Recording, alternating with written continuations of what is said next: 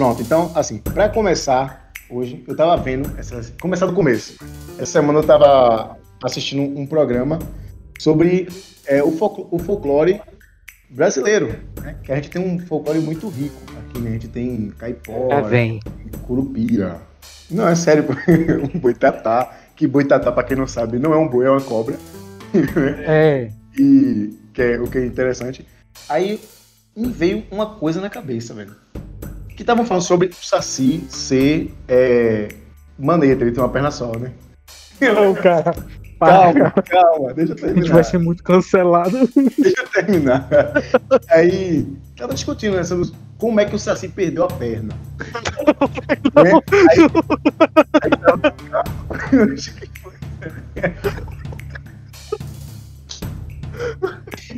A gente já volta o podcast com filha da putagem. Vai lá, velho, conta. Obrigado, deixa eu continuar.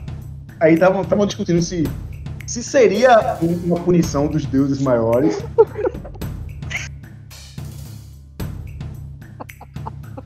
Porque por ele. Aí, é, surgiu, né? Se ele tinha sido punido pelos. No caso, a primeira história é: ele teria feito uma presepada, né?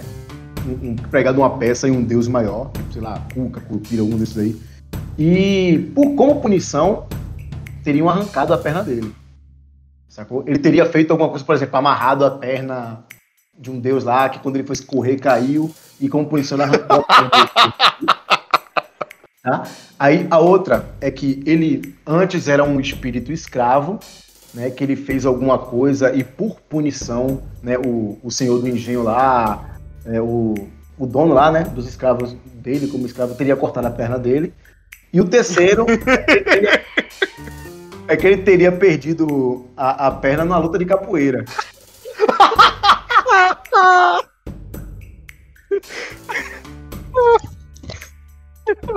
Pensando, Vai. tem um, tem um golpe na capoeira que o nome é chute da foice, tá ligado? Sim, Pensando, eu tô falando, velho. eu fiquei pensando, será que foi realmente? Porque, pô, chute da foice. Se for alguma coisa mística, Agora, realmente tinha alguma coisa a ver. agora deixa eu lhe perguntar. Quem deu esse chute da foice foi o Curupira? Agora, peraí. Peraí, agora me veio, agora me veio uma outra coisa, uma outra questão aqui interessante. Sabe que os pés do Curupira são invertidos. O pé, o pé do Curupira seria, por um acaso, uma Sakabatou do Rurouni Kenshin? Cara, então, pessoal, quando a gente chuta, né, tem aquele golpe do, do, do Taekwondo, que ele levanta a perna assim bem alto e desce, né, a- com o calcanhar no cara. Como se fosse um machado. Sim, Kim Capoan, Kim Capoan faz isso. Vira uma foice, caramba! O velho tá discutindo que o Curupira pode jogar um golpe de capo na capoeira, um golpe de karatê que o pé vira foice, velho. Onde a gente tá rindo, irmão? Agora faz todo sentido, realmente. Foi o Curupira que arrancou o pé. Aí, velho. Estamos mudando o folclore brasileiro, ó. Moldando, na verdade, né? E agora que você fala isso, me veio uma, uma outra questão. Será? Porque pra gente, o Curupira é estranho por não ter uma perna. Mas será que pra ele, a Curupira é gente que é Saci. est- Saci. Será que pro Saci, a gente que não é estranho por ter duas?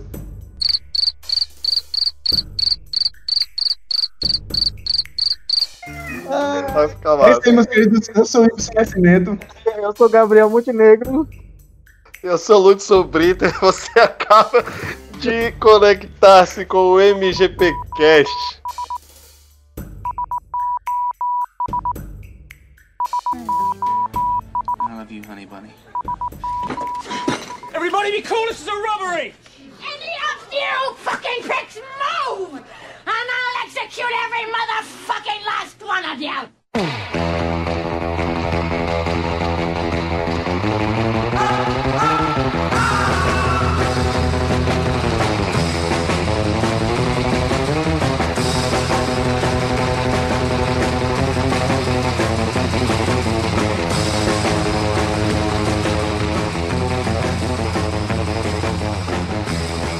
somos o mochileiro da galáxia perdida. Exatamente. Com cara nova, né, Edson? Cara nova.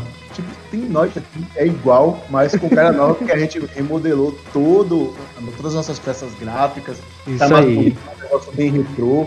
Inclusive, eu acho que o design, tipo, é um cara muito. É, o design que fez, meu irmão, esse cara. Ó, É, ele só não é formado em Harvard porque não conseguiu pagar a passagem pra ir pra lá. Mas é um cara, irmão, um design assim. Você conhece ele, Ludson? Rapaz, eu ouvi dizer aí nomes assim, né? Nomes soltos pelo, pelo, pela praça, mas eu não, não conheço de, de vivência, não. Não conhece não, né? Eu- Ó, é, é bom que eu não vou precisar sonorizar esse podcast. Eu já tenho galinha no fundo. Agora ah, somos... Aqui é o que mais tem, velho. Eu lembro, eu lembro, eu lembro de, de Alexios e Cassandra quando eu vejo essas galinhas. é verdade. né? Tipo, o, o lendário guerreiro lá tá, que tem uma galinha, né? Melhor missão. Exatamente. É, velho. Mas é isso aí. Hoje nós vamos falar sobre um assunto que, que gerou aqui, né? A gente tava conversando, eu e Gabriel, mais cedo, antes do Lúcio entrar, que é a questão dos cinemas. Né? Nós temos pessoas que amamos cinemas e com certeza você que está nos ouvindo também ama cinema. Que esses fogos aí, ó, opa, é porque você ama o cinema. É isso aí, galinha. Lude, se multa Lude, por favor, senão a gente não vai conseguir fazer esse podcast hoje. Ah, mas eu, eu quero deixar assim, porque a zoeira é gostosa, pô. Mas eu entendo, eu entendo. Em nome, em nome da boa edição, eu vou me montar. Meu Deus do céu. Eu não vou conseguir editar esse negócio. O Hudson tá, tipo, na fazendinha, é? É, ele tá na fazendinha. Na fazendinha. Toca a fazendinha aí pra Hudson. Fazendinha. Rapaz, o sol nasceu aqui já faz tempo. Aí tá na Bahia, né, velho? Sol nunca deixa de existir essa festa. Aí, no caso, continuando, a gente vai falar hoje sobre o futuro do cinema. O que será do futuro do cinema na situação que a gente viveu? A gente, a gente ainda tá em pandemia, né? Ao contrário do que muitos pensam, não diminuiu. Né? Em alguns lugares só faz aumentar, em alguns lugares já está controlado, mas ainda é um, é um perigo eminente. Né? Eu, eu fiquei me perguntando, tipo, tem futuro pro cinema, cara? O cinema ficou o quê? Quatro, cinco meses fechado. Pegou mofo o cinema daqui, cara. Exatamente, a gente tem que. A gente vai discutir um pouquinho nessa questão do pós-pandemia. É, se realmente vai existir essa questão do pós-pandemia, eu acredito que vai ser algo bastante mais controlado do que a gente espera. Mas a gente tem que pensar em como está hoje, né? Algumas salas de cinema, em algumas capitais grandes aí do Brasil já estão abrindo as portas com sessões mínimas, mas já estão abrindo as portas e o cinema daqui, né? é, a gente teve essa notícia aí que pegou até mofo em alguns locais do cinema e tal. Mas a gente vai discutir direitinho isso aí, né, isso? Pra você ouvinte que tá ouvindo o Gabriel dizer o cinema daqui e não sabe onde é aqui, aqui é Camaçari, Bahia. Tá? Que fique bem Exato. claro, nós estamos falando de Camaçari, Bahia. Inclusive, é, guys, eu fui no, no shopping ontem.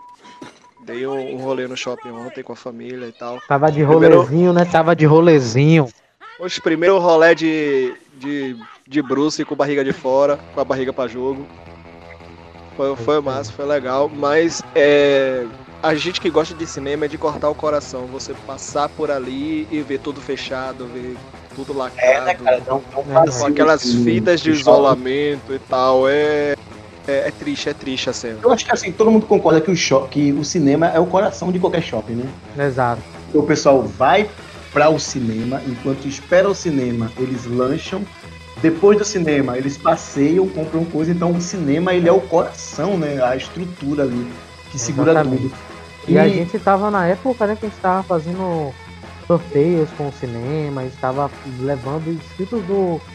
É, pessoas acompanhavam a gente só pela internet pra assistir. A gente assistiu o Joker com uma, uma é, fã nossa aqui, que a gente foi lá e foi maravilhoso. A gente tava querendo fazer mais e aí a pandemia estourou. A gente sabe como o cinema movimenta o shopping, o, o, o empreendimento de onde ele está, que na maioria das vezes são os shoppings, né?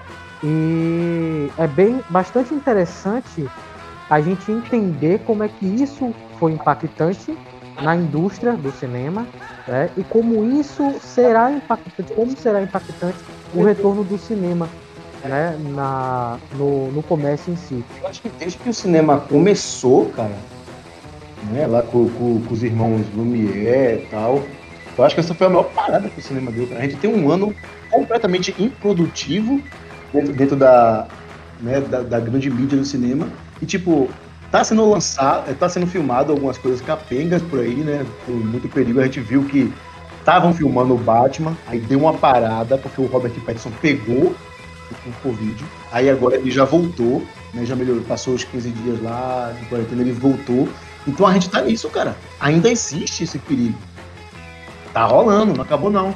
E tipo, a gente fala aqui de Camaçari, mas é, eu vi um, um, um documentário, um, um, mini, um curta, né? Metragem documentário no YouTube que até é muito bom. Vou indicar para vocês, vou deixar no, no, link aqui do post, que é sobre a, as lojas, os shoppings né, dos Estados Unidos que ficaram fechados nessa quarentena. E cara, é um negócio The Last of Us, cara.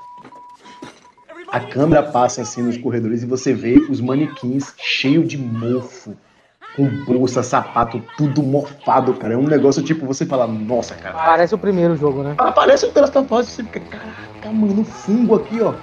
Se tornou realidade. E a gente viu também com o The Last of Us Parte 2 aí, que tratou sobre isso. E é impossível você não, não comparar com, com a, a, desgraça aí que está acontecendo, né? Mas, em contraparte, isso também foi bom para algumas empresas desse meio do entretenimento. Né? Por, é, por exemplo, os streams os streams chegaram com uma força total e com a queda do cinema, eles viraram um titã, cara. Viraram um titã. Exato. A Netflix dobrou de assinatura, a Amazon Prime dobrou, todo mundo saiu dobrando. E tem uma coisa é, que é muito peculiar, é que todo mundo estava esperando esse lançamento da Disney, por exemplo, com Mulan.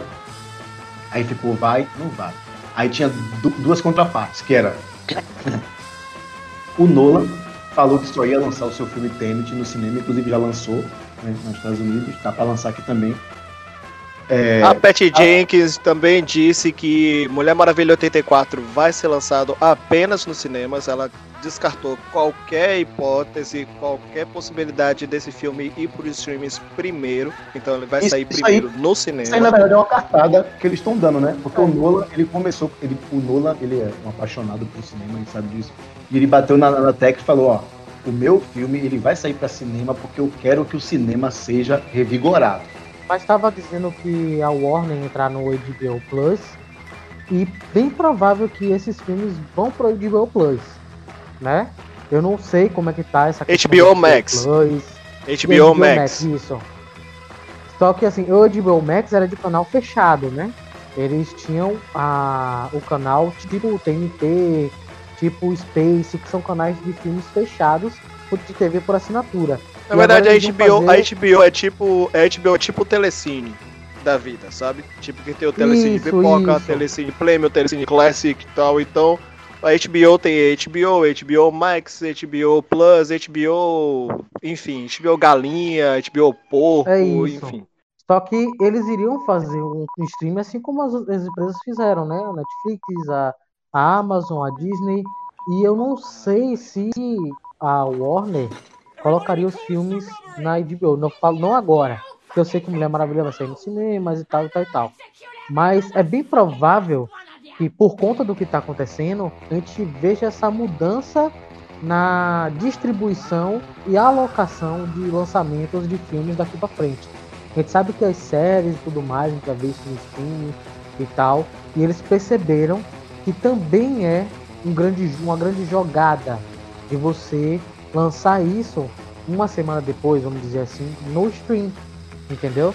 Então eu acho que é válido, vai haver sim, já colocando aqui na mesa um ponto de mudança, eu acho que vai haver sim a mudança na questão de lançamento para os filmes. A gente tinha antes aquela coisa que a gente sempre conversava, pô, será que esse filme vai bater tantos milhões? Será que esse filme nessa semana vai ser assim, vai ser assado? E agora a nossa discussão vai ser: será que esse filme vai entrar em uma semana ou duas semanas no stream? Ou é no próximo mês, entendeu? Eu acho que a discussão vai mudar.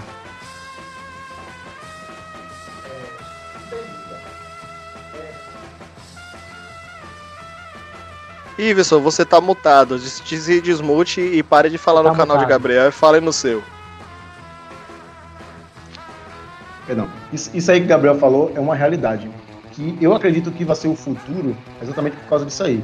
A gente teve, é, continuando no exemplo, a Mulan, né, que foi lançado no, no Disney+, né, abriu o Disney+, tipo, vendeu muito, o, o filme foi, foi vendido para você assistir, assim, tipo, por 30, 30 reais aqui, né, e todo, muita gente assistiu, muita gente comprou, o filme, tipo, se pagou no streaming. E essas semanas passadas ele teve a sua estreia nos cinemas chineses. E ele arrecadou só, tipo, 23,7 milhões. Isso na China. Que a China, por exemplo, se você. Todas esses, esse- essas bilheterias gigantescas que a gente tem como Vingador, né, tudo. Se a gente jogar só na China, o filme já se paga. É Na porque China. lá, lá o público Isso. é gigante, É né? Mas isso é impacto diretamente da própria Covid-19, Sim. né?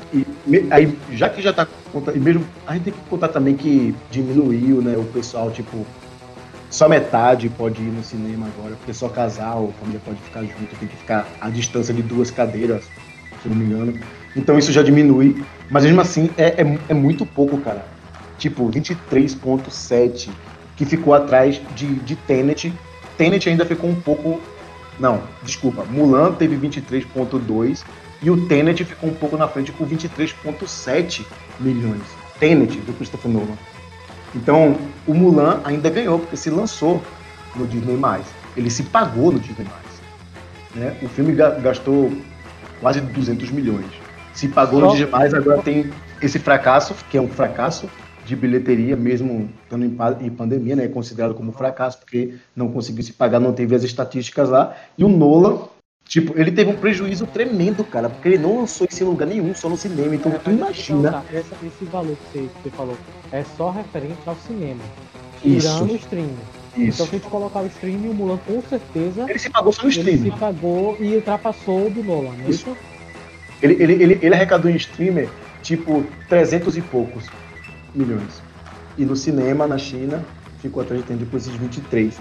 Então, tipo, isso aí pra indústria, cara, é, foi uma aposta que o Nolan, que o Nolan fez, mas, tipo, caiu muito ruim, cara. Porque até o filme não vai se pagar, cara. Mas tu não acha que foi uma aposta calculada porque eles já sabiam que teriam uma bilheteria muito, muito, mas muito menor? Vamos lá. Numa sala de cinema a gente tem de 100 a 150 lugares, né? É um pouco mais que isso até, salvo engano.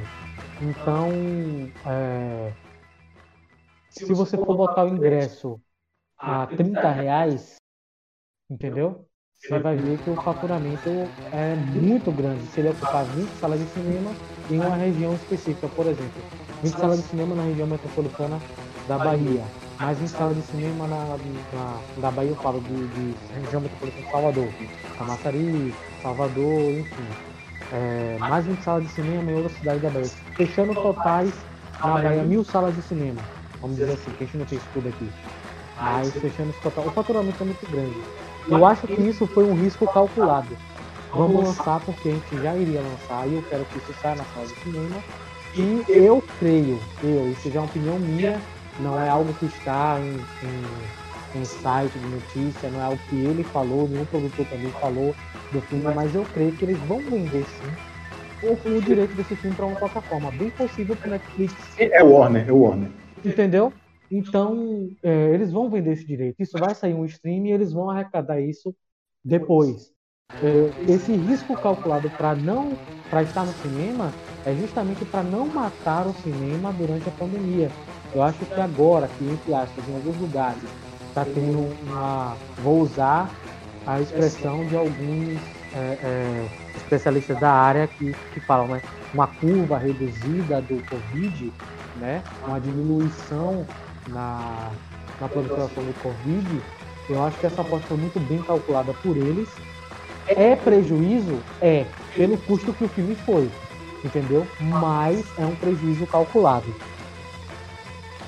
Eu, eu, eu acredito também que, que, tenha, que não tenha sido completamente um ponto sem nó. Foi uma aposta, assim, mas eu vindo do Nolan e da Warner, a gente sabe que o Nolan, tipo, ele tem essa parceria com a Warner desde o começo, a Warner, tipo, abre as pernas pro Nolan, do jeito que ele quiser, e por ela ter ouvido ele, a gente sabe que a Warner não gosta de perder dinheiro, né? Tanto é que ela tá jogando bosta atrás de bosta.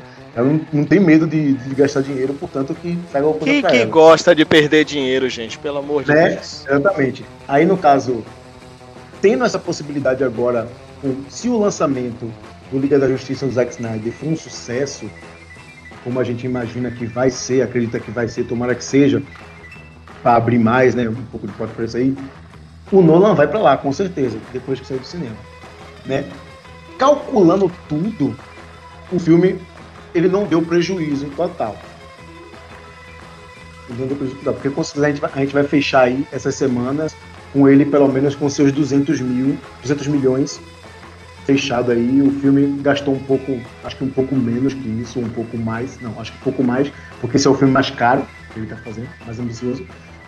Mesmo assim, depois, indo para um, um HBO, ainda né, dá para calcular um pouco. Só que, assim, se ele for na mesma pegada que a Disney Plus fez, porque a Disney Plus você paga a assinatura e você paga para o filme. Você paga o ingresso. Inclusive até mais caro que o normal. Você pagava, por exemplo, no Mulan, você pagava, digamos, seus 10 conto, 20 conto aqui na assinatura vai ficar todo mês, e saiu o Mulan e você tem que pagar 30 reais para assistir o Mulan. Então aqueles 30 reais vai pro Mulan. É um material da Aí Disney. já é, aí já é uma, aí já é uma coisa que talvez eu não concorde. Não sei, eu não, eu não concordo. Eu não concordo em pagar o stream e pagar mais o filme. Entendeu? Porque É, é. Não sei, seria no, ao meu modo de vista, seria abusivo. Eu também seria com abusivo você, cobrar isso. Porque você já com você. paga pelo serviço. O serviço de streaming é você assistir o que você quiser com o preço da assinatura. Aí você tem que pagar a mais para poder assistir outra coisa. Até Eu mais assim, caro do que a você- assinatura é complicado. se você. Eu, eu olho dos dois, dos dois lados, vamos lá. Eu acho abusivo, porque a proposta do streaming é justamente essa que o Wilson falou, né? Mas eu entendo. Vamos lá, se eles colocassem. É, é porque é 10 dólares, né? É, eu, eu não, não sei bem qual é o preço do, do Disney+. Eu, É, mas eu, eu acho que é 10 dólares mesmo. Assim, se vir pro Brasil com preço de 10 reais, 5 reais, eu acho válido você ter pagar 5, 10 reais para você assistir, por exemplo, agora que vai sair The Mandalorian, a segunda temporada, é, você assistir as séries que vão sair na, na Disney, eu acho interessante, entendeu? A proposta. E você pagar um preço justo para você pagar como se fosse um ingresso de cinema. E aí, quando a pandemia. É, é, R$28,99. Disney Plus. aí eu já não acho justo. R$28,99. Porque eu pago R$29,90 na, na. Então não é justo pra mim, entendeu? É... Pra mim, se você for balançar, colocar na balança, não é viável pagar 28, 29 reais em uma plataforma e pagar mais 30 em um filme. Ou quando vários filmes saem, por exemplo, tem vários filmes saindo, e aí eu vou ter que assistir Mulan, vou ter que assistir outro, mais outro, mais outro. Eu vou pegar quatro filmes, eu vou estar pagando 120 reais. Entendeu? Ah, mas é o preço de ingresso, mas eu não tenho no cinema. Assim, eu acho, eu, eu entendo lá de vocês, eu também não acho justo por muitos, por muitos dos lados. Mas, por exemplo, nessa, nessa situação, eu não acho justo por Mulan. Eu acho justo, por exemplo, que você é, pague os seus R$ 28,99, mas você também pague na estreia Vingadores. Você pague mais 30 para ver o Vingadores. Isso aí eu sou a favor. Por quê? Primeiro, o filme Mulan. Cara, se vocês, vocês já assistiram o filme? O filme é de péssima qualidade. O filme ele só tem três cenários. Você tem, não, ó, você tem Esse novo? Sim, você tem a casa da Mulan, você tem o lugar onde a Mulan mora, o cortiço, você tem a zona lá de- onde ela treina, você tem um chroma key horrível, que é a cena de batalha, que é uma merda. Você tem Jack Chan e Donnie Yen no filme, que é o que paga o filme Jack Chan. Mesmo aparecendo é, o Jack Chan, não, o Jet Li, ele aparece um pouco, ele é o imperador. E tem Donnie Yen, que ele é maravilhoso. E muitas coreografias. Mas eu vou te dar um exemplo aqui. Você contrata Donnie Yen para fazer uma cena de luta. Donnie Yen é um dos maiores artistas marciais que existem. E você filma essa Donnie Yen cena. é nada mais, nada menos do que o grande mestre. Isso. E ele corta Exatamente. Ele Como também é o Ip Man, né? Uma ação. Isso, é o Ip, é o Ip Man, isso aí. com, com ele lá mostrando tudo que ele sabe fazer. Não, é corte. Parece cena de Bourne, cara. Aquelas merda, tá ligado? Aquelas cenas de ação cortada. E o filme, cara, eu não sei como eles gastaram, tipo, quase 200 milhões nisso, porque o filme não vale isso, cara. Você vê, tipo, é, produção da Netflix, como Stranger Things, botando os efeitos de Mulan. Cara, aquela cena. Isso não é spoiler, tá? Porque tem a cena no desenho também que ela faz um avalanche pra poder vencer o pessoal, né? Essa cena da avalanche, eu me arrepio de tão ruim que ela é. Porque você não consegue. Você, você sabe que aquilo ali é tudo um chroma key. Porque o peso da neve não afeta os personagens, não afeta a visão deles, não afeta a, a dinâmica, tipo, a, a, como é que fala? a, a gravidade deles, cara, não afeta nada. É uma coisa terrível. Então, um filme como esse, eu acho que não vale, cara, porque você paga 30 reais. Agora, eu acho que vale a pena você gastar, por exemplo, num Vingadores e num filme blockbuster.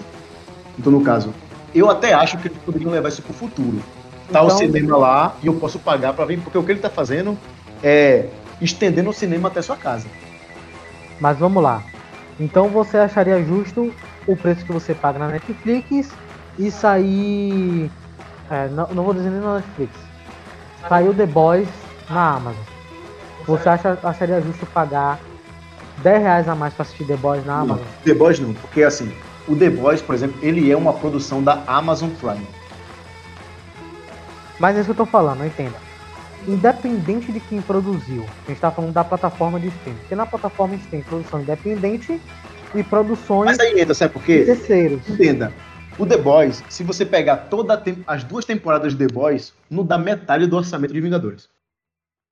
Gente, Não, vamos eu trocar por miúdos. Ó, peraí. O negócio é o seguinte. Independente de orçamento, Eu- entendeu o que eu tô Eu falando? não pagaria, eu não pagaria a mais a Netflix pra ver Sense8. E Sense8 é uma série maravilhosa em, to- em quase todos os aspectos. Dentro Mas do é Disney eu Plus, chegar, Lud. Você eu falou tudo. Você não- falou tudo eu não pagaria a mais pra ver The Mandalorian, sendo uma série boa, mas é produzida na Disney Plus. Eu não pagaria a mais. Dentro da Amazon Prime, eu não pagaria a mais pra ver The Boys, porque é da Amazon Prime. Não interessa a Exatamente. produção, o modo que foi feito, quanto foi gasto. É abusivo você cobrar pela assinatura e pelo conteúdo.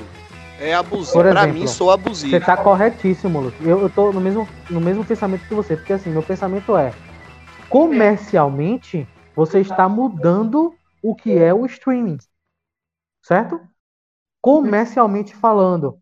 E é, na visão de, de cliente do streaming, eu acho abusivo. Se você quer ganhar mais, então pra mim seria mais interessante você me cobrar um valor maior na assinatura. Ah, tem, um, tem, um ponto que a gente não pode esquecer também, é que isso aí é só para o, lança, o lançamento do filme, tá, gente? Tipo, depois que passar a, a fase de estreia do filme, como se ele estivesse no cinema mesmo, entendeu? Ele vai voltar a ser de graça, então você só vai pagar sua assinatura mesmo, você não vai precisar ficar alugando ele. Então, no É caso, isso. o que eles estão fazendo realmente é uma extensão, porque, por exemplo, a gente sabe que quem tem os direitos da- das séries tem, tem na CW e agora vai chegar no HBO, no HBO, né? Que vão ser as séries produzidas pela Warner, né? Baseado no universo DC, tudo vai para da Warner vai para HBO. Mas a gente, por exemplo, isso é a Warner Séries que vai fazer. O Zack Snyder é outro ponto fora da curva porque ele já está gravado fora do- no- nas indústrias Warner mesmo de filmes. Então existe essa, essa separação. A gente vai ter séries lá dentro, só que a gente vai ter coisa produzida aqui fora também. Entendeu? Então, no caso, Coringa. Coringa é um filme que foi feito para ganhar prêmio. Ele foi feito para ganhar premiação. Então, eles nunca jogariam o Coringa numa pré-estreia num- pra você assistir de graça no HBO. Ele poderia soltar depois, né? Que com certeza vai estar lá para você assistir, pagando sua assinatura de emissão. Mas enquanto ele está no cinema, com certeza ele não vai estar lá. Então, como a, até hoje, inclusive, diminuíram agora o tempo que o, que o filme sai do cinema. Antigamente eram uns quatro meses, né? Hoje diminuíram já para dois meses. Dois meses agora já É poder. justamente porque a proposta deles é se aí tem esse ponto que você falou, corretíssimo também. A proposta é como é que eu vou colocar no cinema para ganhar bilheteria, sendo que o meu filme está no filme de graça, entre aspas, né? O cara, o cara paga 30, 40 reais de assinatura, ele pode assistir no streaming. Beleza, eu entendo isso aí. Então, ao invés de você lançar lá e pedir para eu pagar 30 reais além da assinatura, lança só no cinema, cara. E aí depois você lança no streaming e eu, eu assisto no streaming. Isso, no caso, foi, foi, um, foi uma estratégia que eles usaram, porque no caso, já que os cinemas estão fechados, inclusive foi revolta no mundo todo. Você viu, tem um vídeo até bem famoso aí do chinês quebrando, né, o, o, o- display da Mulan, queimando, o pessoal tá, do cinema ficou revoltado porque eles estavam esperando, né, o Mulan, o Tenet, pra poder sair pelo menos dois filmes no ano, cara, que todo mundo tá caindo ganhar. Né, porque, o, o, pra quem não, não sabe, né, os ouvintes, é, o cinema ganha muito digamos que o cinema ele tem muita vantagem. Tem muita vantagem você ter o cinema, porque você fica com 50%. Então, no caso, quando você vende o ingresso a 20 reais, é 20 reais da produtora e 10, é, 10 reais da produtora e 10 seu. Então, lucra muito o cinema. E aí, ainda você vende pipoca de ouro, vende pipoca Combo, combo de 70, até que teve aquele combo ali, 400 reais com R2D2, né? que a turma botando Procon, teve que entrar na justiça, ó. Pois é. Então, tipo, eles fizeram essa estratégia, já que não tá lá, vamos lançar aqui, cara. Então, eles lançaram pra eles, deu certo. Eu acredito que eles vão usar isso futuramente. Eu, eu acho uma certa vantagem. Eu acho caro porque, tipo, eu não tenho poder aquisitivo pra ter vários. Mas, por exemplo, quem tem um dinheiro e só assina a Disney, eu vou escolher se eu vou no cinema pagar 30 reais ou eu fico em casa e assisto por 30 reais na estreia minha família. Então, no caso, no lugar, a vantagem, no lugar de eu sair de casa, e isso para eles também tem aí a contraparte de ser ruim. Porque, por exemplo, no lugar de juntar eu, você e Lúcio para ir com nossas esposas e sobrinho e filhos, digamos, eu, você e Lúcio saindo de casal, cara, lá, não a gente de casal. Mas tipo, ó, eu, você, Lutson, Kel, Caliane e Nai. São seis pessoas. Seis vezes 30. Pois é. Com você pagando 30 reais na sua Smart TV HD Plus 8K. É filha da puta, né, velho? A gente podia se reunir na sua casa e assistir um filme. Pois é. Sacou? Então, existe uma vantagem, existe uma vantagem monetária para muita gente nisso aí. Existe, e também existe a vantagem para eles e a desvantagem que no caso é isso. Inclusive foi uma coisa que foi muito comentada. O Nolan ele falou isso. O Nolan falou, pô, cara, eu vou gastar tipo 200 milhões num filme. Cara, eu tenho, eu tenho que arrecadar no mínimo 70% em cima do que eu gastei no filme. Tanto é que a gente, o filme mais rentável da história é o Coringa, que gastou 50 milhões e pegou um bilhão, cara. É o filme que mais gerou dinheiro na história e todo mundo quer isso. Todo mundo tá com o olho assim, ó. Todd Phillips, filho da puta. Ele fez um filme de 50 milhões, pô. Nas ruas de Nova York, com um ator bom que só tem um ator no filme, entre aspas. Tem a participação de um grande lá, De Niro, e acabou. O filme 50 milhões, cara. Pagou só os atores praticamente. Entendeu? E ganhou dinheiro pra caralho. E todo mundo tá fazendo isso. Não, a turma continua. Por exemplo, o Nolan mesmo, o Nolan, cara, ele gosta de fazer coisas gigantescas. A gente vê, por exemplo, o próprio Tenet agora, eu não assisti, mas a gente tem um exemplo anterior que é Interestelar. É a cara proposta tá- dele, cara. Sim, a proposta. É, porque são propostas diferentes. Todd Phillips ele tinha, tinha uma equipe que abraçou a ideia dele de fazer é, menos é mais. O minimalismo com a técnica do cinema, certo?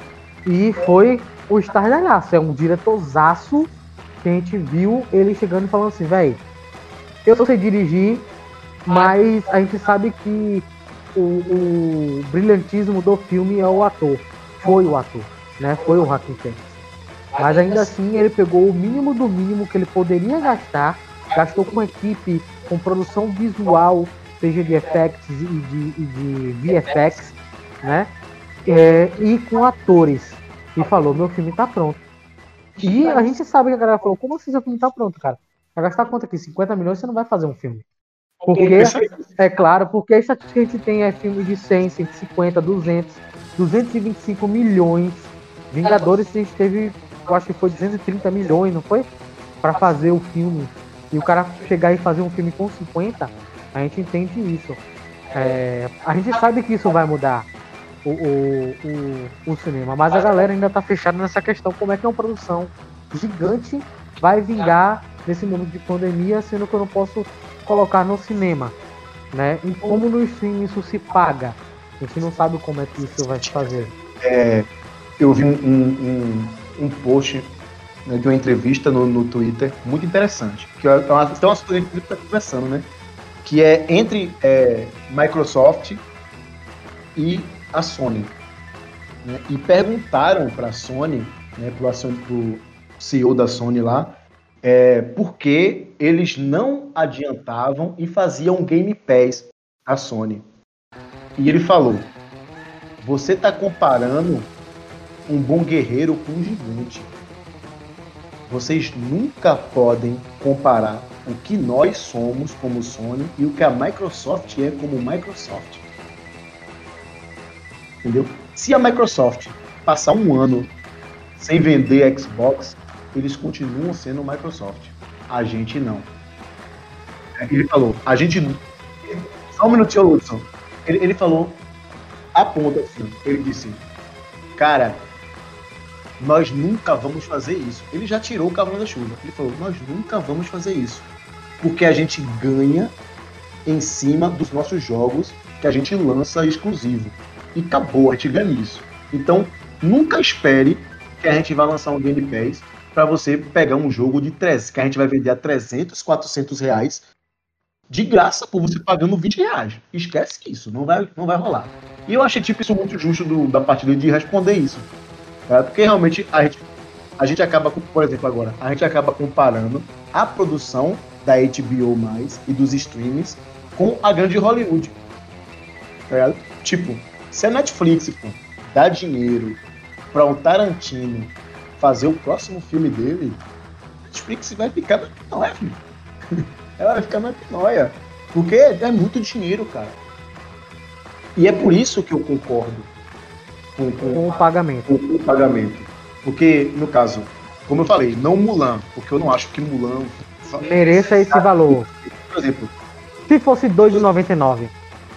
Por exemplo, Sim. vou lhe dar um exemplo de hoje como está acontecendo. O YouTube sabe que é uma plataforma de, de vídeo também né? Com uma proposta totalmente diferente da Netflix, Amazon, enfim, das plataformas de vídeo que a gente tem hoje. É, mas ainda assim ela tem aluguel de filme. Por exemplo, Vingadores. Você assistiu no cinema, né? Ela comprou os direitos e colocou por R$7,99. Você pode alugar o filme por R$7,99 e assistir.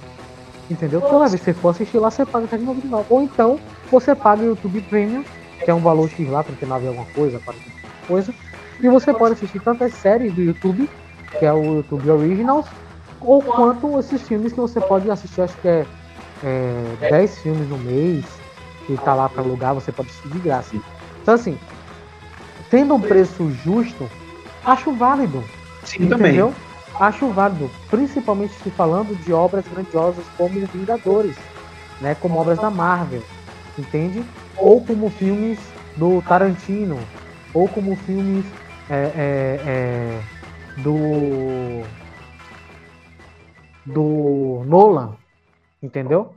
Eu acho válido, sendo que esse preço seja justo. Se você deixa lá no lançamento por uma semana, cara, tenta ver se você consegue achar se tá com notebook aí, tenta ver se você consegue achar estatística de aluguel de filmes no YouTube. Na primeira semana que é colocado lá. É muito grande Entendeu? Essas plataformas têm milhões de usuários. Eles não perdem dinheiro com isso. Mas tem, tem, tem entendeu? que é, o YouTube estava começando, eles começaram a dar espaço pra produção de séries. Foi daí que saiu Cobra Kai, né? Isso. Que a Netflix pegou agora. Só que eles não aguentaram o acordo. Eu sei porque eles não aguentaram, né? Porque realmente, Eles produziram, eles não aguentaram. pra eles produzir não dá, cara. Por isso que o YouTube Originals hoje é totalmente diferente da primeira proposta deles. O que é que eles estão fazendo? São séries de produtores de conteúdo do YouTube. Entendeu? E alguns são produtores independentes que foram para fazer o original, só que em parceria com o YouTube. Ou seja, o YouTube fala assim: Iveson e Gabriel, eu vou te dar, cara, 25 milhões para você produzir uma série aqui para mim. Certo? Se você gastar mais que isso, você tinha. Mas eu vou te dar 25 milhões pra série sair aqui. A série vai ficar exclusiva pra gente assim, assim, assim, assim, assim, por tantos meses, ou anos, sei lá. Depois disso aí você pode vender o direito pra, pra quem você quiser. Beleza, beleza. Ele não faz isso. Eu produzo pra você isso aqui e é minha. Porque eles estão tomando na cabeça, velho. Netflix, se você for ver, é, tem históricos na Netflix de rombo tá ligado? Gigantesca de séries produzidas, filmes produzidos, tem filme na Netflix O horrível, próprio que Ludson falou aqui, o Sense8. O Sense8 É. deu deu prejuízo pra Netflix. entendeu? Então, assim, é- é, a gente vê a relação de streaming e o, o cliente bem, bem delicada quando você fala em pagar a mais no streaming para assistir algo. Se esse algo não for bom, por exemplo, Mulan, eu não assisti Mulan ainda. Mas desde o início eu falei, velho, eu gostei das primeiras cenas, do primeiro trailer que saiu, não sei o quê, mas depois eu fiquei assim, pé atrás. Acho que a gente falou até num programa que a gente fez. É, é, que eu falei, "Hum, não vai ser legal, velho. E você até falou comigo, velho, mas vocês estão julgando antes. Calma. Que pode ser bom e não sei o que e tal. Eu falei, não é a questão da mudança do, do que é no desenho para live action. Porque a gente sabe que vai ter mudança. Não, é impossível você ter a mesma pegada de humor, de drama, de, de- de narrativa histórica do desenho no live action. É, é extremamente impossível você ter isso. Mas de como eles fariam, entendeu? E aconteceu o que você falou, não é bom. Então, imagina aí. Saiu Mulan 30 conto, a gente paga e assiste, vai ficar todo mundo com cara de bunda, que nem o Rick Morty, olhando pra tela no final do filme, olhando pro outro assim. Pra no final a gente falar, merda, né, velho? E como é que vai devolver esses 30 reais? Esse tempo que você perdeu, esse dinheiro que você perdeu, porque pra mim aí é perder dinheiro, entendeu? Então é muito mais viável você chegar e eu pagar, em vez de 28,90, não foi o que você falou, 28 e pouco, pagar 40 reais pra assistir o filme quando ele lançar. Entendeu? Pra mim vale muito mais. E esse filme sai na plataforma. Se ele não quer que saia pra mim, logo de início, que ele continue colocando pra comprar, só que ele chegue e fale, ó, velho, o valor do filme é esse aqui, 5 reais, 5 dólares. É o que vai acontecer, porque a Entendeu? ela vai parar de, de. Na verdade, ela já parou de, de produzir. Então, a mídia de Blu-rays, DVDs, eles não vai produzir. Então, eles já fizeram de tirar estão tirando tudo, não tem mais encanto nenhum só lá. Então você só vai conseguir assistir Disney no Disney Plus. Então, no caso, vai cinema, Disney Plus. Você não vai comprar, não vai estar lá o filme. Você pode, inclusive, é, se eu não me engano, de forma de você comprar esse, esse, esse filme para você ganhar coisas tipo extras. Vai ser tipo um- um- uma Sony Xbox, né, que você compra a versão de luxo do filme, aí vem com extra, tal, tal, vai ter uma, um programa de aí lá dentro. Sem contar, eles vão ficar com o monopólio deles, né? Que, o que eu acho bom. Eu acho isso maravilhoso. Porque, por exemplo, a gente vê várias empresas se perderem nisso aí. Por exemplo, a gente tem a DC. A DC não sabe mais o que fazer. Porque ela tem tanta coisa espalhada. Porque Nem como fazer, né? uma bagunça terrível. Eu tava assistindo um programa do, do Pipoca Nanquim, maravilhoso Pipoca e Nanquim, que eles estavam falando que o, a DC e a Batman deviam parar de fazer. E elas deviam jogar é, esse poder só para quem quer fazer. Porque no caso, se um bom editor, um bom redator tá ali, ele vai apenas pegar as melhores histórias, que eles veem que tem realmente capacidade, e passar pro público. Não vai ficar lançando uma coisa atrás da outra, querendo que vingue a pulso, engolir, fazendo a gente engolir. É, é, Wolverine de calcinha, Ciclope com, com, três olhos, Ciclope agora é Jean Grey, não é mais Jean Grey, é Ciclope com de gelo, essas palhaçadas que eles fazem. Então, você tem um monopólio da, da, sua, da sua coisa, a gente vê aí a diferença entre Disney e DC, por exemplo. Claro que é filme, série, né? não tem como comparar assim direto, mas a gente compara como empresa, que é você ter todo, todo o, o seu conteúdo ali na sua mão, nas suas redes. Muito, muitos reclamam disso, mas isso acaba sendo benéfico pra gente. Porque todo mundo fala aí, ah, Kevin Feige mesmo não deixa ninguém fazer nada. Sim, mas, mas os filmes da, da, da Marvel são um sucesso por causa disso. Acho que até é, é uma falácia meio duvidosa, porque assim, ele não, ele não deixa ninguém fazer nada que não esteja no estúdio da Marvel. Porque estando no estúdio da Marvel, ele dá total liberdade para fazer. Falar aí Guardião da Galáxia, cara. James Wan tá aí pra, ir, pra falar isso com a gente. O cara chegou e falou: Você quer fazer o quê? Ele, eu quero fazer Guardião da Galáxia. Beleza, faça. Ele, posso fazer do jeito que eu quero? Pode. Tá aí, dois filmes. O segundo até um pouquinho mais ruinzinho, vamos dizer assim, porque Ego para mim foi, foi bem ruim, né? É, bem, bem fraco mesmo. Mas ainda assim foram filmes bons, né? E o que ele fez ali refletiu diretamente no é, Vingadores do The End, né? Então, para você ver que há sim essa questão de bloquear terceiros de produzir algo, né? Mas dá liberdade para aquele que está ali dentro do estúdio da Marvel fazer, entendeu? O que eu acho que pode acontecer é, nessa nova onda que você falou, ó, Disney centralizando tudo no Disney Plus, então não vai ter mais ninguém terceiro fazendo alguma coisa relacionada à Disney. Então vai ser tudo ali dentro. É interessante porque a gente vai saber que está em boas mãos. A produção da Disney é maravilhosa, entendeu? Em relação a esses filmes com, a, Marvel com Kevin Feige e alguns outros filmes, principalmente as animações, né? E é, por outro lado, pode se tornar preocupante se, é, como todo mundo fala, né? a Disney interfere muito no projeto, a lá Star Wars, né? Essa última trilogia, como foi. É, centralizando tudo e os produtores sendo muito mais comerciais do que, do que pela própria obra, entendeu? O que torna a obra um pouco ruim. Isso é preocupante, mas de outro lado, não. É, assim, a gente tem muitos diretores famosos né? E, pelo, e por eles ter moral, todo mundo acha, tem a, a, a, infantilidade de pensar que todo mundo tem moral em Hollywood. Ah, esse diretor tem moral. Não, são poucos diretores que têm moral.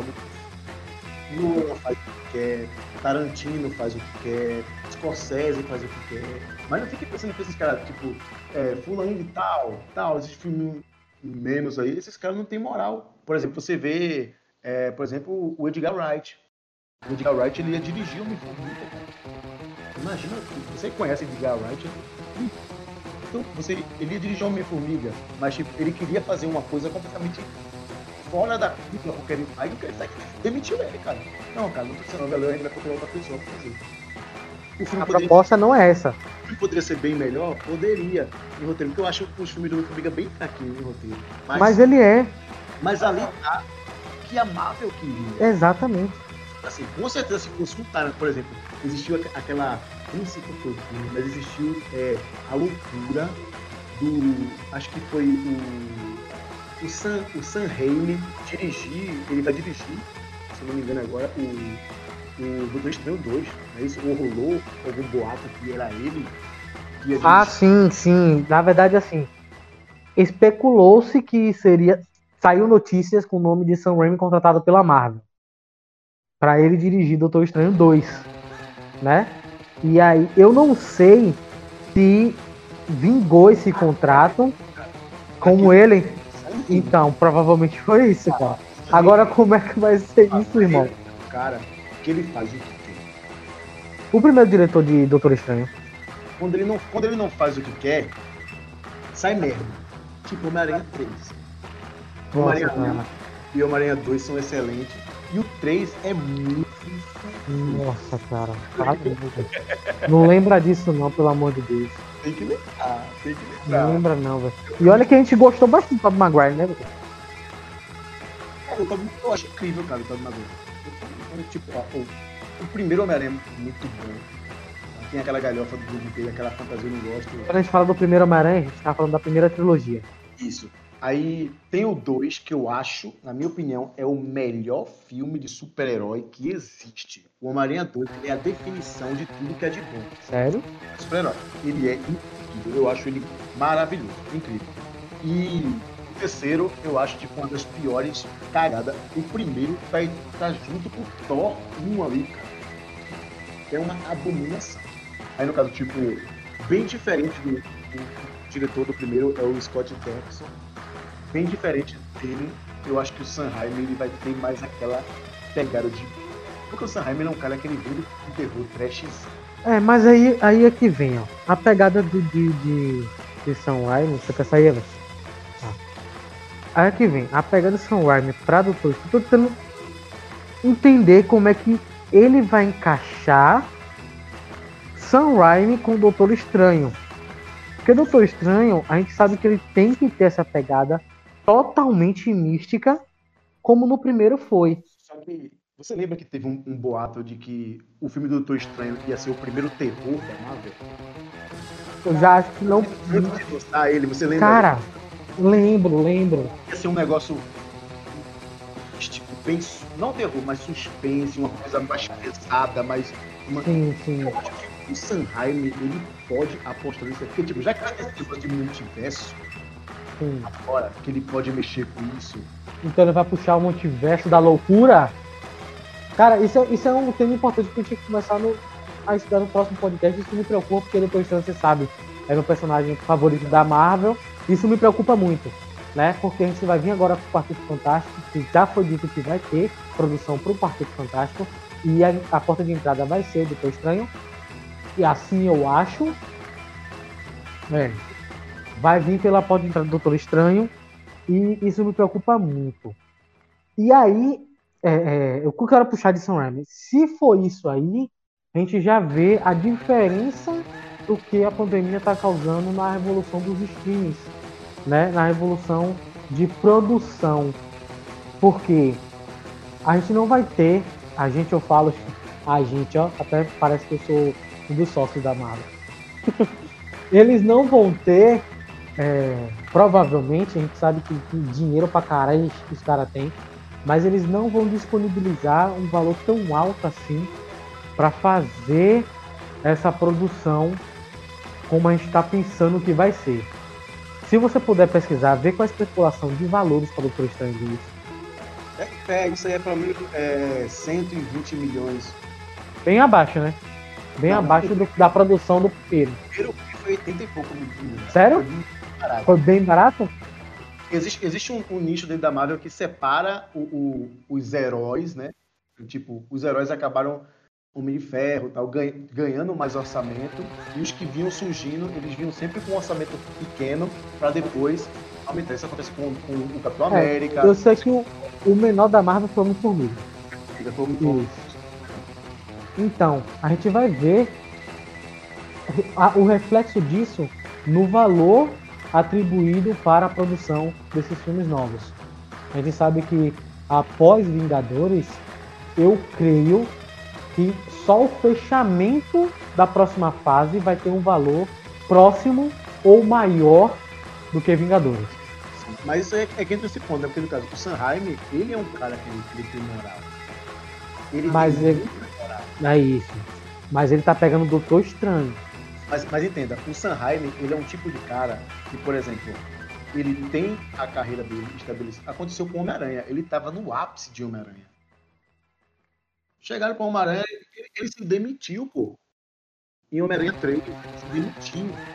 E a galera foi lá, conversou com ele, ele dividiu a direção com outro cara que não é acreditado, que ninguém sabe quem é essa pessoa, e ele tava pouco se lascando pro filme. Por isso que não é aquela abominação com, com, com um monte de bagunça, como é que ia já pegar o embalo, né? Pra já criar o sexto sinistro pra vir com mais filmes. Peter Parker dando dancinha da virilha. Ele queria fazer quatro filmes. Sim. Tipo, E que seria o seguinte, no terceiro a gente veria a entrada do Venom, do simbionte, pra no quarto a gente ver a finalização, né? E aí no terceiro encurtaram tudo e fizeram aquela merda. o Sanheim ele nunca gostou do Venom, ele não queria usar o Venom. Então ele queria que fosse uma coisa bem mais pessoal. Tanto é que o, o vilão seria realmente, se você vê o plot melhor que tem é o do Homem-Areia, ele queria trabalhar com o Homem-Areia. Pra que no quarto viesse a vingança do Duende Verde, que é aquele Duende macabro com o Harry lá, que seria uma coisa mais pessoal e determinar um negócio bem mais chocante, emocionante assim, né? Mas tipo, ele é um cara que ele não tá nem aí, cara. Então, pode ter certeza. Assim como o James Gunn, se você não deixar ele fazer o que ele quer, ele se sai, ele se demite. É facinho. Eu digo, E a gente tem prova disso, né? James Gunn fazendo Aquaman. Isso. Que você vê, por exemplo, é, o Edgar Wright fez isso, cara. Ó, eu quero fazer isso aqui, ah, um diretor pequeno, que vai fazer o que a gente quer. Ele não. Ou eu faço o que eu quero ou eu saio. Então você não é demitido. Sacou? Então, tipo, muita gente pensa que todo diretor é assim, como eu tava falando. Todo mundo pensa que todo diretor é assim, mas não é. Quem manda é a indústria. né? E a indústria de Hollywood, ela ganha com cinema. É, mas aí você precisa também ser um diretor que tem culhão mesmo. Por exemplo, você começando a dirigir um filme agora. A Warner vai chegar a botar 200 milhões na sua mão, ela vai falar, eu quero assim. Você tem que ter culhão pra falar, não. Eu vou dirigir dessa forma. E ela fala, então não quero você. Você fala, tem que ter culhão também falar, beleza, valeu. Foi embora. Porque não adianta também a gente sabe que cinema, é, música, jogos é indústria. Eles que mandam na parada. Mas a gente sabe que tem diretores que fogem a esse ponto. Scorsese, a gente tem é, diretor de Roma, é, Quaron, saca? Que os caras, o próprio Tarantino, que os caras falam assim, velho, eu quero isso aqui, é, eu quero isso aqui. Aí Quaron chegou pra Netflix e falou, não, eu vou lhe entregar um filme, mas eu vou entregar o meu filme. E a gente viu um filme que é praticamente uma biografia de um diretor foda, só tem isso pra eu falar do cara, entendeu? Então, assim, a gente sabe que é indústria, mas tem que ter culhão pra falar que não. E na Marvel, entendeu? Como a gente tá falando de, de streams, né? Puxando de novo pra Disney Plus, na Marvel, a gente tem uma situação que eu acho que é duas vezes pior e melhor. A gente tem Kevin Feige dominando tudo, e aí qualquer produtor que der um taquinho fora do que ele quiser vai embora, entendeu? E ao mesmo tempo a gente tem ele falando assim, beleza, qual é a sua proposta? Me dá. Encaixa no- na proposta que a gente já vem trazendo? Não, então você tá fora. Não é isso que eu quero. O stream, na verdade, ele já vem mudando bem antes da, da pandemia, ele vem Sim. mudando. Porque, Sim. por exemplo, é, a gente viu aí os, os- os super-heróis, filme de ação, Velozes Furiosos, Marvel, DC, aumentando no cinema, e a gente viu grandes diretores, como o próprio Afonso Cuarón, ganhador de Oscar, de gravidade, essas coisas, indo pra streaming, cara. E, tipo, foi Afonso Cuarón, foi Scorsese, o irlandês, e, tipo, com filmes que, tipo, provavelmente não dariam tão certo no cinema. Entendeu? Porque, tipo, eu conheço muita gente que com 5 minutos de Roma ia embora. Sacou? Com 10 minutos de irlandês ia embora. Ficar 3 horas no cinema sentado, né? Ninguém quer mais isso. Então o cinema já, já tem essa manipulação da indústria, né? Porque a indústria fala pro cara fazer, o cara faz, o cinema chega, pô, velho, 3 horas, quem fez isso foi Senhor dos Anéis. Antigamente a gente já com, por exemplo, com, com, com- como é o nome dele? É, Spartacus não, o, o da corrida de Giga, teve até um minuto, como como é o nome dele? Sim, pô. Que tem. Vai ganhar 11 de Oscar.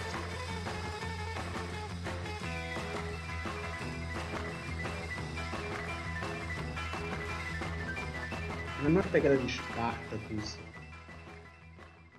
Mesma pegada de 300. Ó, tem 300, tem Troia, É, é... Cara, quando você vai puxar na mente, some todo o né? Pô, o, o líder do cinema tem até uma espadinha, pô. Peraí. Deixa eu saber se eu. Ben-Hur. Como Ben-Hur. Tem filmes como Ben-Hur. Né, que, tipo, era antigo, era gigante, mas a gente tinha. Era outra época. assim, né? A gente tinha pausa na metade do filme. A gente tinha pausa pro cafezinho, então o filme parava, o pessoal saía, ia comia alguma coisa, via alguma coisa voltar. Hoje em dia não acontece mais isso. Aí chegou o Peter Jackson e ó, três horas de filme. É um é beijo. Ninguém vai aguentar isso. Filmes premiados, filmes. É, chefes de. Foi os premiados, não, foi o mais premiado, com 11 Oscars em uma noite. E tamo aí, né? Então, tipo, já veio se mudando. Aí, no caso, a Netflix, principalmente, os caras queriam, ó, tô com esse filme pra fazer, tá ligado? Preciso da grana pra fazer o filme, só que não dá pra fazer no cinema. A Netflix tô. A Netflix deu mais de 100 milhões pra, pra Scorsese fazer o filme dele, deu dinheiro pra Tirando Tarantino, Hateful o Arão fazer o filme. Ele já tinha Roma há muito tempo, só que ele nunca conseguia colocar Roma. Não, ninguém vai assistir ninguém vai assistir não. Isso aí é filme cara assistir em casa. que foi a aposta que Mother também teve. Porque a proposta de Mother é uma proposta, como você falou, é de um roteiro, entre aspas, simples, mas com uma proposta muito, muito é, ousada de como se fazer, de como se fazer, entendeu? E foi pro cinema. Mas Roma, eu acho que a, a- o método como ele foi lançado, ser lançado no streaming, ele foi muito mais é, é, viável lá do que no próprio cinema. Porque muita gente no cinema, como você falou, vai, as produtoras que falaram, não vou, velho. A galera não vai assistir isso aí. E em Roma chegou a, a, a, a ser tão louvável que foi quase premiado, foi premiado né, em uma categoria, algo assim. Entendeu? Então é, é bastante interessante como essa mudança aconteceu antes mesmo da pandemia. Aí fica, a pergunta o que vai rolar a partir daqui? A gente já, a gente já teve uma grande informação, porque o, o intuito desse bloco é, o cinema já vem mudando bem antes da pandemia. Ele já tinha, já estava mudando antes da pandemia e agora ele parou por causa da pandemia. Todos os filmes que estavam esse ano foram jogados para o ano que vem. Os filmes que lançaram em cinema, estão lançando em cinema agora, estão sendo fracasso de bilheteria, estão dando prejuízo. E agora? Vai ter relançamento ano que vem? Se ano que vem isso parar? Porque a partir de agora, eu, inclusive, ela estava vendo com o Atila né, e a Maria, falou que a partir de agora o certo mesmo é você viver que nem os orientais. Porque os orientais sempre usaram máscara e álcool, sempre fizeram esse, esses usos, como japoneses e tal. E mesmo assim, né? Eles pegaram lá também. E a gente, como é que a gente vai viver a partir de agora também? A gente vai confiar ano, ano que vem tem estreia em maio, Mulher Maravilha. Vamos, vamos entrar no cinema todo mundo junto? Eu não vou. Eu não vou. Tá? Então, no caso, eu sei que, por exemplo, não vai ter os 30 reais pra gente pagar e assistir em casa. Eu sei que vai ter. A gente não vai querer fazer isso. Como o Nolan não quis. Porque ele não vai querer que eu, você e Ludson assista com nossas esposas na sua sala. Ele quer que a gente pague um ingresso para cada um. Ele quer os seis vezes 30. Ele fica solto. E aí, como é que vai ser, cara? Tipo, mudou. Já mudou. E tipo, a partir de agora, com, com um velho hábito tendo voltado, que antigamente muita gente ficava em casa, a tecnologia nos fez tipo ficar mais em casa, mais sedentário, né? Tudo é mais fácil. Já estava fácil demais e agora a gente ainda tem que ficar em casa. Aí ficou mais leve ainda. Todo mundo agora vai, vai para um círculo do inferno, vai para o terceiro círculo lá, que é, o- que é a do que é a preguiça, todo mundo quer a preguiça lá. Porque, cara, mano, eu vou pedir o delivery com a minha batatinha lá. Vou ficar aqui, vou assistir com a esposa, com os amigos, a gente se reúne e tal. A gente já tá fazendo isso, né? Com, com, todo, com todo cuidado e tal. Agora que diminuiu, a gente até já tá marcando pra, tipo, a gente fazer almoços periodicamente na casa de cada um, identificação social e tal, pra gente não ficar tão preso mais, já que deu uma diminuída. Beleza, mas mesmo assim ainda existe o risco de você pegar Uber. Entendeu? Você, você acredita que o Uber, que trouxe você até aqui, passou álcool no carro, depois que pegou antes, ele tem que passar né, maçaneta tudo, depois que pega cada pessoa. Você sabe o que ele passou? Não. Vai estar infectado. Eu fiquei infectado, cara. Em casa. Eu fiquei infectado em casa. Eu tava em casa, fui fazer um almoço, tô aqui cortando meu alho. Sempre que eu tô cortando meu alho, eu boto um pedacinho na boca pra mastigar. E cadê?